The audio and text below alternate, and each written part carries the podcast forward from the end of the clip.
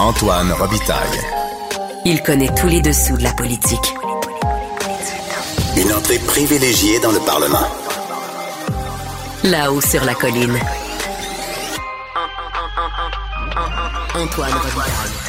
Bon jeudi à tous. Aujourd'hui à l'émission, avec le leader parlementaire libéral Monsef Déragi, on parle d'éthique. Les députés, selon lui, n'étaient pas en conflit d'intérêts lorsqu'ils se sont votés en juin dernier une hausse de rémunération de 30% Et ce, contrairement à ce que la commissaire à l'éthique leur a reproché. Mais d'abord, mais d'abord, c'est l'heure de notre rencontre. Les voix de la voix. Émotionnel ou rationnel? En accord ou à l'opposé?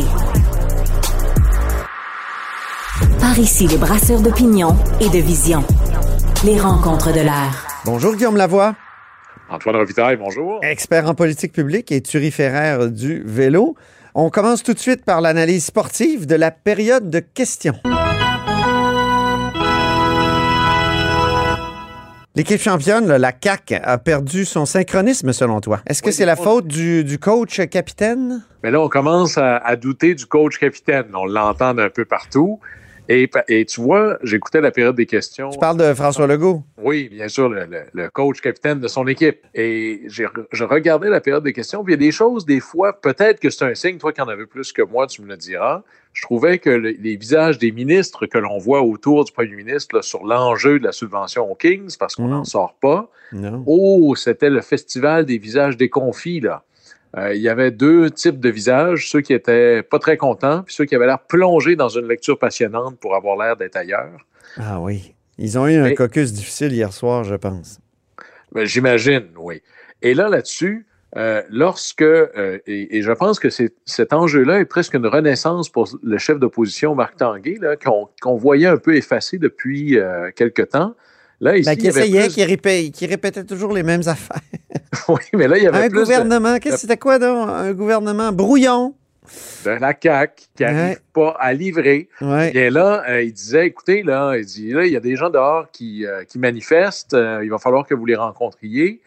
Et là, là-dessus, le premier ministre Legault a dit, ben écoutez, là, arrêtez de me parler des Kings, là, c'est X milliards de dollars euh, qu'il faut donner aux employés là, de l'État si on demande tout, si on donne tout ce qu'ils demandent. Là, vous me parlez de 7 millions. Fait que, dans le fond, le reste, où est-ce que vous le prendriez? Ouais. Là, ben, on pourrait dire que c'est une manière de débuter.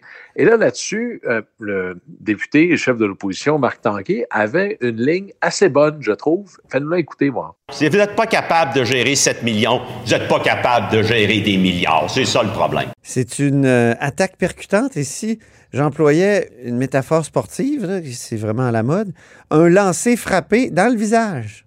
Euh, tu vois, il y a- deux sortes d'erreurs en politique qui pourraient théoriquement être la même erreur, mais qui ne vont pas être interprétées de la même manière. Il y a des erreurs qui paraissent comme étant des coches mal taillées. Tu sais, le gouvernement est sur une ligne X, puis là, il arrive quelque chose d'Y, c'est presque de l'ordre de l'exception, puis on se dit, bon, ben, ça arrive. Ouais. Ici, c'est plus une erreur qui pourrait être révélatrice. Et c'est un peu ça le message là, de Marc Tanguay depuis le début. Le gouvernement ne sait pas où il s'en va, il n'y a pas de plan clair, il n'y a Ouais. pas un parcours idéologique qu'on peut comprendre. On navigue à vue. Et là, franchement, là, on s'est complètement trompé, mais c'est révélateur. Et c'est là que l'accusation marque. Alors ça, on voit que ça reste. Et tu Oui. sais, Antoine, que moi, je reviens là, de Rivière-du-Loup. On ne me parle presque que de ça. Alors, c'est pas juste une discussion à l'Assemblée nationale et dans ceux qui sont passionnés par la politique. Ça percole chez les gens ordinaires et il y a Ouais. un mécontentement. Ça a vraiment fait image, hein, les Kings. Je voyais aussi dans les manifestations aujourd'hui des gens qui portaient des chandails des, des Kings. C'est dévastateur pour le gouvernement. Complètement. C'est une décision qui coûte en dollars politiques infiniment plus que 7 millions présentement. là. Continuons dans la métaphore sportive. Parlons d'Éric Girard, qui est comme un joueur qui a un gros contrat et qu'on est obligé de garder dans l'équipe. Enfin, c'est ce que tu écris dans tes notes. Oui. Là, franchement, l'analogie sportive, elle est un peu brutale, peut-être cruelle, mais elle n'est pas complètement déconnectée du réel. Ouais. Dans une équipe, il y a des joueurs qui ont des contrats plus importants euh, parce qu'ils ont des rôles importants. Et M. Girard, il est ministre des Finances. Dans n'importe quel gouvernement, c'est un rôle extraordinairement important. Et là, il y a le député libéral, M. Kelly, qui pose des questions sur les banques alimentaires. Le ministre des Finances répond assez bien là-dessus. On peut l'écouter d'ailleurs. Il l'a expliqué, là, puis il est un peu tanné de l'expliquer parce qu'il revient toujours là-dessus. Puis je pense qu'il n'y a pas tout à fait tort. On l'écoute. Ça me fait plaisir de revenir sur cette question et je pense que c'est très important de ne pas faire de politique sur le dos des banques alimentaires. Nous voulons tous que les banques alimentaires soient euh, financées de façon appropriée pour euh, faire face à des besoins importants. Lorsque nous avons préparé la mise à jour, nous avions identifié le logement, la lutte à l'itinérance, les banques alimentaires, l'adaptation au changement climatique comme des priorités. Nous avions 20 millions de demandes, nous avons provisionné 21 millions. Il est apparu après que ces décisions-là aient été prises, qu'il serait possible, qu'il soit nécessaire d'ajouter des sommes. La journée même, le député de Maurice Richard m'a demandé si on répondrait positivement à la demande des banques alimentaires du Québec, ce à quoi j'ai répondu oui. Je n'ai qu'une parole, j'assume mes responsabilités, l'argent sera au rendez-vous. Voilà, il l'a répété encore, l'argent sera au rendez-vous, Guillaume. Et, pour les banques alimentaires. Là. Mm. Mais tu vois, Antoine, même si sa réponse, elle est euh, correcte, même s'il répond à la chose qu'avaient demandé les députés de l'opposition, on voit à quel point sa dépense sur les Kings lui enlève, je pense, énormément de crédibilité sur l'ensemble des autres questions. Et un gouvernement ne peut pas se permettre d'avoir un ministre des Finances qui n'a pas de crédibilité forte. Oui, mais. ça commence à coûter cher. On le remplacerait par qui, Guillaume? Ça, c'est la question. Tu sais, mettons qu'on devait faire un remaniement, là. Qui peut devenir ministre des Finances de ce gouvernement-là? Il y a beau avoir 89 députés, moi, je, me pose la question. Mais le fait de poser la question dans ces termes-là, puis évidemment, les rumeurs de quand un gouvernement va mal, c'est un peu normal de parler de possible remaniement ministériel. Et là, mais comme dans une équipe de hockey, des fois, tu as des joueurs qui ne livrent pas, mais tu es obligé de les faire jouer parce qu'ils ont un trop gros contrat. Mm. Mais juste le fait de se dire, est-ce que quelqu'un serait capable de le remplacer avec un point d'interrogation et souligner avec une espèce d'aura de doute, ben, peut-être que ça reflète pas particulièrement positivement sur le gouvernement en place. Ben, hein, il y en a quatre qui pourraient avoir la job, c'est déjà un peu différent. Et, celui qui l'a bien exprimé aujourd'hui, c'est André Fortin qui a dit Est-ce que la CAQ a assez de profondeur? Là aussi, c'est une métaphore sportive. Hein? il a carrément dit il aime la profondeur de la ligne au centre des Kings de Los Angeles et il est prêt à dépenser l'argent des Québécois. Ben, on est à la veille de voir s'il a la même profondeur dans les banquettes CAQIS puisqu'ils vont se lever pour leurs citoyens ou pour les Kings. Puis le premier ministre, il parlait du vote sur la motion qui demandait finalement au gouvernement d'abandonner cette, euh, cette subvention-là, motion qui euh, finalement a été battue. Oui, là-dessus, euh, à la suite du caucus, on ne sait pas ce qui s'est dit. J'imagine que ça a dû brasser un peu. Mais tout le monde semble serrer les rangs, peut-être par instinct de survie, mais ça, ça ne fait qu'un temps. Hmm. Et les nouvelles à venir ne devraient pas nécessairement être meilleures. Et je pense que là-dessus, le député Fortin a fini par poser une vraie bonne question parce que les deux seuls qui parlent sur ce, le fameux dossier des Kings, en tout cas pour le défendre, c'est le premier ministre Legault et le ministre des Finances lui-même qui dit c'est mon dossier. Mm-hmm. Là, est-ce que normalement les ministres, leur travail, c'est de défendre le premier ministre? Là, on a l'impression que le premier ministre doit défendre son ministre des Finances jusqu'à quand et combien de temps? Alors ça, c'est la question à plus que 7 millions. On va voir pour la suite. Tu veux souligner maintenant, Guillaume, le dernier tour de patinoire d'une co-capitaine. Et c'est Manon Massé. Oui, Manon Massé qui tire sa révérence comme co-porte-parole de Québec solidaire. Alors, c'est la fin d'une époque, en quelque sorte, parce que Québec solidaire va voter sa nouvelle co-porte-parole euh, femme euh, en fin de semaine. Et notons-le, d'abord, il y avait un beau geste de la part de Québec solidaire. C'est Manon Massé qui a posé toutes les questions qui revenaient à Québec solidaire dans la période des questions. Alors, elle a pris véritablement, on lui a laissé toute la patinoire. Beau geste. Ça a été salué, entre autres, par le premier ministre. Et saluons, Manon Massé, c'est pas une députée ordinaire. Hein. Elle a fait une contribution honnête, noble, sincère. Hmm. Et franchement, ce que je trouve euh, admirable et intéressant. De... C'est vraiment une marginale, contrairement à d'autres qui se prétendent marginales. Ben, exactement. Se sont prétendus marginales. là, je vais le nommer. C'est une non-conformiste capable de fonctionner dans un cadre comme l'Assemblée nationale. Et comme quoi Catherine Dorion aurait pu faire la même chose si elle avait eu le début du commencement d'une approche sérieuse euh, à son rôle. Alors, prenons le temps de saluer la contribution et le legs de Manon Massé. Est-ce que les prochaines porte-paroles vont être à la hauteur ou du même genre? Ça, c'est ce qu'on va voir là, à partir de lundi. On l'écoute en tout cas parce que Manon Massé a témoigné euh, qu'elle a profité, elle, de la session de bail lorsqu'elle était organisatrice communautaire il y a quelques années. Et là, la session de bail, c'est un élément qui est en péril dans la réforme que veut mener France-Hélène Duranceau. On écoute Manon Massé. La session de bail, ça a fait ses preuves, telle qu'elle est là, pas modifiée comme elle veut le modifier, là. C'est la session de bail telle qu'elle est depuis 50 ans, qui a passé à travers tous les tribunaux pour dire que cet outil-là permet de garder un coût du loyer bas. La ministre, elle comprend pas ça. Je comprends pas qu'elle comprenne pas ça, peut-être parce qu'elle l'a jamais vécu, mais moi je vous le dis, je l'ai vécu, puis une chance que j'ai eu cet outil-là, parce que je me serais retrouvé dans la rue. Alors, c'est un vrai témoignage de la co-porte-parole de Québec solidaire. Guillaume, en terminant, la commissaire à l'éthique, tu trouves euh, qu'elle s'est trompée, qu'elle euh, qu'elle a affirmé quelque chose qui était étrange, et c'est Ariane Mignolet qui disait hier que les euh, députés de l'Assemblée nationale s'étaient retrouvés dans une situation d'apparence de conflit d'intérêts. Oui, Antoine, je trouve ça non seulement fort malhabile, mais erroné parce qu'elle l'attribue, elle dit le fait que les députés se soient votés une augmentation de salaire directement, ben c'est un conflit d'intérêts. D'abord, les mots ont un sens. Mmh. Je pense qu'elle a massivement tort et que c'est grave. Pas parce que les députés euh, ont voté ça en soi. Là, ça n'a rien à voir avec est-ce que c'était une bonne chose ou pas de, de voter les salaires. Mais dans, le, dans notre monde à nous, l'autorité suprême, c'est le législateur. Ouais. Elle, elle dit qu'il devrait y avoir eu un comité indépendant, puis là, on, on va aller au bout de sa pensée à elle. Et donc, c'est un comité indépendant qui aurait dû décider du salaire des députés. Alors, ou bien les députés auraient voté à la fin cette chose-là, et c'est eux qui auraient eu à voter quand même, ou il y a un comité indépendant dont la recommandation est plus forte que l'Assemblée nationale. Alors, je ne sais Ouais. pas dans quel monde elle vit, mais c'est troublant, là. Et ce qui me choque encore plus, c'est qu'elle a osé dire ben, les députés auraient dû voter la chose, mais que ce soit effectif uniquement après la prochaine élection. J'étais de cet avis-là en passant. Ouais. Mais là, elle fait de la politique. Ce n'est pas son rôle de dire ce qui politiquement serait plus à propos selon elle. Mhm. C'est pas son rôle du tout. Et ici, c'est pas un député qui s'est voté une augmentation de salaire à lui. Les députés, le législateur, ont révisé le salaire des législateurs. Au Hmm. plan institutionnel, je vois mal comment on peut faire différemment. Je termine en disant que la commissaire à l'éthique et, disons, le commissaire à l'éthique en général comme institution, c'est pas une institution infaillible.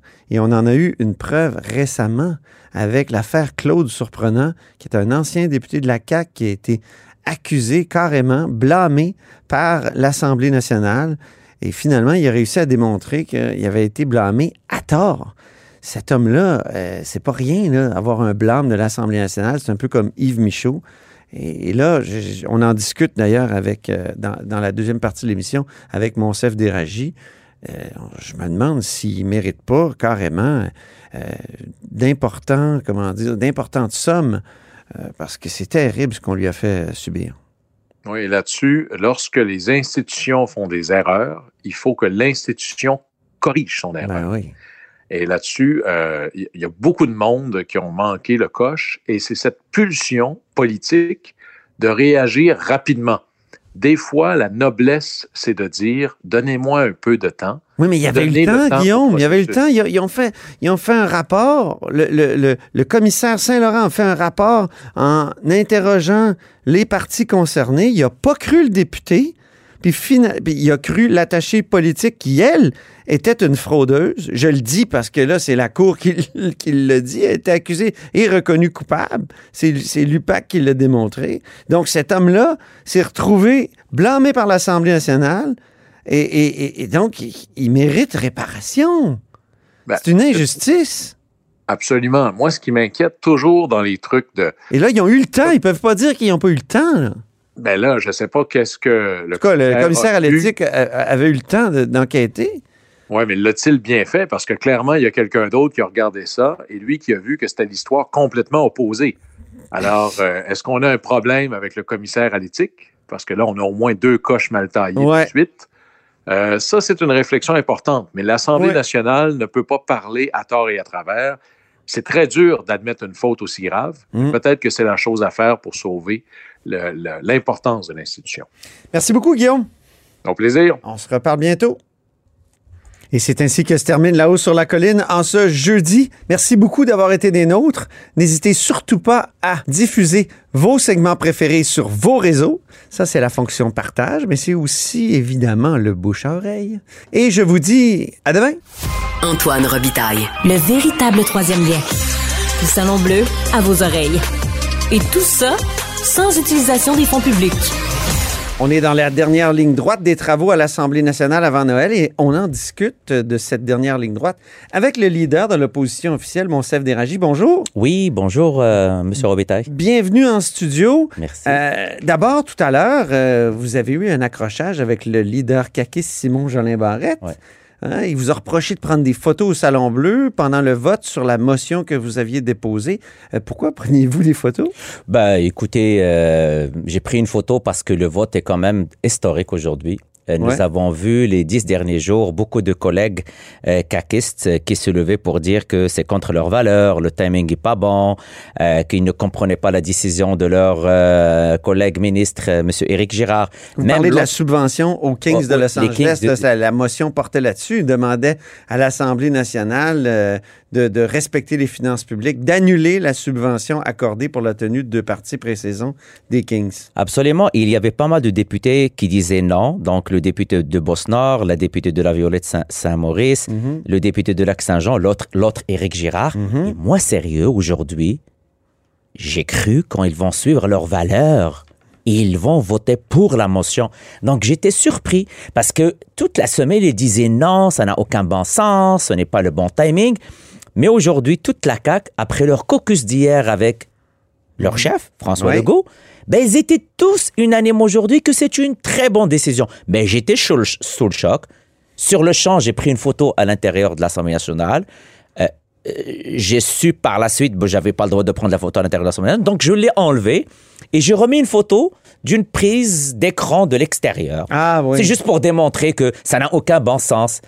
Il y a quelques jours, ils devaient suivre les valeurs. Ouais. Ils disaient à leurs citoyens, c'est contre mes valeurs, mais aujourd'hui, c'est quoi? Mhm. C'est plus contre vos valeurs? Donc, c'est cette hypocrisie que je voulais démontrer. D'ailleurs, je remercie M. Simon Jean Barrette parce que, en se levant aujourd'hui à l'Assemblée nationale pour faire son show, il a juste confirmé, encore une fois, la ligne du parti de la CAQ et que ce qu'il disait par rapport aux 7 millions, c'est une déconnexion avec ce que les Québécoises et les Québécois disaient il y a une semaine. Donc, il a mis en relief encore plus vo- votre motion d'aujourd'hui, même si elle a été battue 74 votes contre 30. amicalement, je le remercie pour le coup de publicité qu'il a donné à notre mission. m- motion. Et d'ailleurs, j'ai failli dire aux collègues caquistes, vous savez, votre collègue Rémi Nadeau fait toujours un bulletin chaque samedi matin. Oui, oui, c'est vrai. Moi, j'ai failli leur dire, écoutez, vous voulez avoir un pouce vers le haut de Rémi Nadeau? Faites une seule chose. Votez pour la motion. Mais ils l'ont raté. Donc, ils ne vont pas avoir un, un pouce dans l'air euh, de Rémi Nadeau. Mais donc, eux disaient, notamment Luc Provençal, c'est contre mes valeurs. Il l'a dit, euh, il l'a affirmé. Euh, Il y a Yannick Gagnon aussi, vous l'avez dit. Donc, ils ont pilé sur leurs valeurs. Comment vous expliquez qu'ils ont changé d'idée comme ça? Bah, écoutez, euh, j'ai vu un reportage de TVA de la, de la région de Lac-Saint-Jean où les gens disaient bravo à notre député parce que c'est vrai, c'est contre nos valeurs. Ben, j'ai hâte. J'ai hâte de voir le collègue parce qu'il a dit des mots non parlementaires à l'intérieur du Salon Bleu, parce qu'il a vu la photo, ils ont vu le tweet, ils étaient fâchés, mais ils ne devraient pas être fâchés parce que j'ai mis la photo et le tweet. C'est par rapport à leur vote. C'est le vote. Ils ont voté. Ils avaient le droit de dire, écoutez, vous avez pris votre décision. Le ministre des Finances les a aidés. Il a dit, c'est moi l'initiateur. J'assume. C'est moi qui a donné 7 millions. Ils oui, il a le- comme invité à se désolidariser, les fait, autres à il se a dit aux autres, faites ce que vous voulez, ne me suivez pas. Mais quand même, ils ont suivi. Mais moi, je- je mets une hypothèse. La réunion d'hier du caucus caquiste était pour un seul objectif. Ne donnez pas l'occasion aux oppositions de dire que le caucus caquiste il est ébranlé et n'est pas solidaire. Parce qu'aujourd'hui, les, premiers mots de M. Legault étaient quoi? Les oppositions rêvaient d'avoir un caucus pareil. Et ça, c'est une insulte. Une insulte aux collègues caquistes une insulte à la population qui, qui, qui disait haut et fort, c'est injuste cette subvention pour avoir de, euh, de- quelques matchs de, de- de- à, à Québec. Parlons du fond de l'affaire, justement. Vous êtes un sportif, euh, vous êtes pour le développement économique. Vous Oui. dites le Parti libéral doit redevenir le parti de l'économie. Mhm. Est-ce que, là, je me fais un peu l'avocat du diable, mais est-ce qu'on n'aide pas plein d'autres activités sportives professionnelles à, à- à- avoir lieu? Est-ce que est-ce qu'on donne pas des millions? Puis le ministre des Finances, quand même, donne plusieurs exemples. Alors, pourquoi c'est si imp- on se- on- pourquoi on, se concentre tant sur cette- ces, ces 7 millions-là alors qu'il y a de l'argent qui est donné? euh, je me souviens, la Ville de Québec avait payé là, sur les plaines, même à Madonna, des, euh, des- Ouais. un financement pour, pour l'aider à venir au temps de Régis Labaume. Vous posez une question très, très pertinente. Vous savez ce qu'on questionne au Parti libéral? C'est la rigueur avec laquelle le ministre des Finances gère les finances publiques.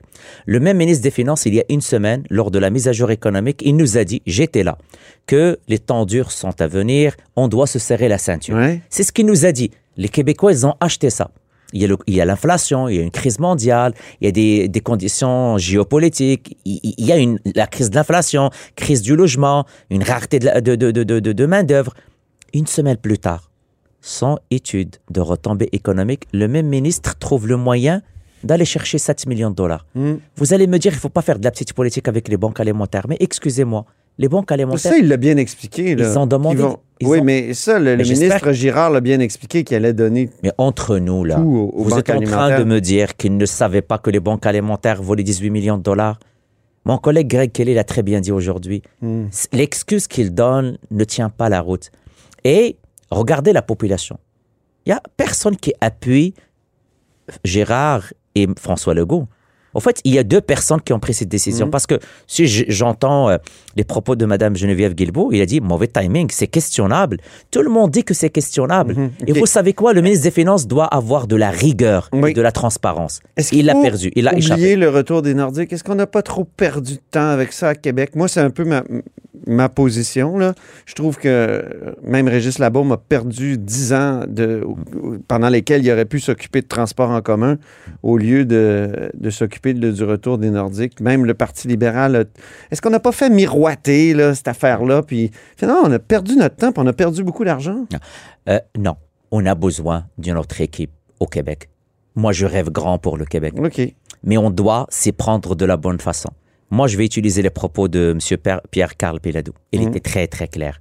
On ne doit pas baisser les bras. Moi, là, demain, là, j'ai une deuxième équipe. C'est une autre ville, notre capitale nationale, qu'on doit mettre, mettre sur la map de ce sport, qui est notre sport national. Maintenant, la question qui se pose... Mais moi, je est-ce suis pas le ministre- nécessairement contre, mais je dis, est-ce qu'on perd pas notre temps? Parce qu'il y a quelqu'un quelque part qui veut pas. Mais on perd pas... Donc, on a d'autres choses à faire. Là. Oh, Comme dit le maire de, de Québec, il y a d'autres championnats mondiaux à, à- à accueillir. Il y a d'autres Les- sports, peut-être une, une équipe professionnelle de soccer. Ou... mais vous avez raison, mais il faut jamais baisser les bras. Est-ce que c'est pas devenu une obsession? Euh, on Ou un hochet très pratique de la part de certains euh, politiciens à- qui l'agitent autant en port- en- en- au moment qui Bah, semble clairement que M. Legault et M. Girard utilisent euh, le retour des Nordiques pour faire des versions. Maintenant, si on discute calmement avec les acteurs économiques, Ouais. M. Carl Pla- Pierre Carpelado l'a très bien dit, et on, on s'y prend de la bonne façon, je pense le retour des Nordiques peut se faire en parallèle, mais sans, ce n'est pas à- à la façon avec laquelle la CAQ joue cette carte des retours des Nordiques. Mais il ne faut pas baisser les bras. Au contraire, il faut continuer. Est-ce que vous considérez que le maire de Québec a baissé les bras, comme l'a dit le, le député caquiste Jean-François Simard? je ne dirais pas ça, je, je, je, je n'utiliserai pas l'expression euh, du Il a dit collègue lancer la serviette. ouais, de, de, de Montmorency. Je ne lancerai pas des attaques à qui que ce soit. Le rêve d'avoir les Nordiques est légitime. Je pense qu'au Québec et la capitale nationale méritent, mais il faut utiliser d'autres stratégies. Et clairement, ce n'est pas en donnant 6 millions de dollars ou 7 millions de dollars qu'on va démontrer à la Ligue nationale qu'on est capable d'avoir une équipe professionnelle. Non, votre collègue, euh, Votre collègue Ciccone, d'ailleurs, m'a dit qu'on avait l'air des, des quêteux aux yeux de la Ligue nationale. Voilà, mais je, je l'ai- mentionné. Il aurait dû appeler mon collègue pour dire est-ce que c'est une bonne stratégie que nous sommes en train de faire? Il l'a pas fait. Parlons d'éthique. Euh, Êtes-vous à l'aise, vous, avec la déclaration de la commissaire à l'éthique, Ariane Mi- Mignolet, qui a dit cette semaine que les élus sont vraiment placés en situation de conflit d'intérêts en activant leur hausse de salaire de 30% pendant le présent mandat? Mais écoutez, la commissaire à l'éthique a le droit à son, à son opinion. Euh, il a analysé la J'espère qu'elle a le droit à son Oh, opinion. oui, oui, absolument. Déragi, Je- ne- ben non, mais écoutez, vous me posez une question. Mais elle a le droit à son opinion, je veux dire, Oui, oui. j'espère. Ben oui, il a le droit à son opinion. Imaginez dit- si vous disiez elle n'a pas le droit à son opinion. Jamais, c'est pas moi. Euh, je pense que euh, nous, au Parti libéral, nous avons étudié avec professionnalisme tout dépôt de projet de loi. Il y avait un dépôt d'un projet de loi euh, qui donnait suite à un rapport d'un comité indépendant. Et Oui, mais elle a dit que vous étiez en conflit d'intérêts. euh, euh, je, je le dis encore une fois, c'est son interprétation de la situation. Vous, vous trouvez pas que vous étiez en conflit d'intérêts? Moi, il y avait un dépôt de projet de loi. OK. J'étudie chaque semaine, on a des- chaque semaine des dépôts de projets de loi. Mais là, Aujourd'hui, il j'ai vous cinq- concernait, ça- là. ça- oui, C'était pas, un c'était pas un projet de loi sur euh, la hausse de salaire des médecins. là. absolument, mais on n'a pas. Les députés n'ont pas choisi le montant. C'est un comité indépendant qui a fait tout le travail. Nous, on a suivi les, les, les, les, les articles qui, euh, euh, qui, euh, qui disaient euh, et qui interprétaient ce que le comité indépendant re- recommandait. Donc, vous n'êtes pas d'accord avec la commissaire, disons-le. Non, Elle a dit que vous étiez en conflit d'intérêts. Vous, vous disiez le, com- le comité, il était assez indépendant. Non, je, je partage sa réflexion. Parce qu'il y avait les stéréos sur le comité, mais, mais puis moi, Martin... euh, ce que je lui dis, c'est qu'il y avait euh, Martin Wallet, Martin et un responsable aux ressources humaines. Ouais. Le rapport, il est très, très bien détaillé. Euh, et et c'est ça. Donc, nous, moi, a- j'avais un projet de loi. Ce n'est pas moi qui l'a déposé. C'est le gouvernement qui l'a déposé. Je l'ai étudié en prenant en considération le rapport du comité indépendant. Claude Surprenant, l'ancien député caquiste qui a été blâmé par l'Assemblée nationale à la suite d'un rapport, justement, euh, du commissaire à l'éthique, le premier, là, blâmé donc en 2017. Là, maintenant, il a réussi à démontrer que tout ça était faux, que c'était euh, son attaché politique qui avait menti et, euh, au- et, et qui a fait en sorte que cet homme-là, sa réputation a été annihilée complètement. Euh, il, là, il a réussi à démontrer ça. Est-ce que l'Assemblée nationale ne doit pas s'excuser à cet ancien député?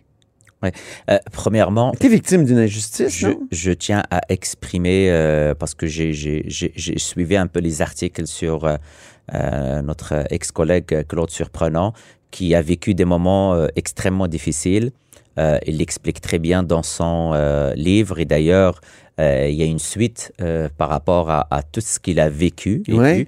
bon, va, je vais prendre le temps d'analyser parce que je, je n'ai pas encore eu le temps de lire, de lire son livre, mais il y a matière à réflexion dans ce cas précis.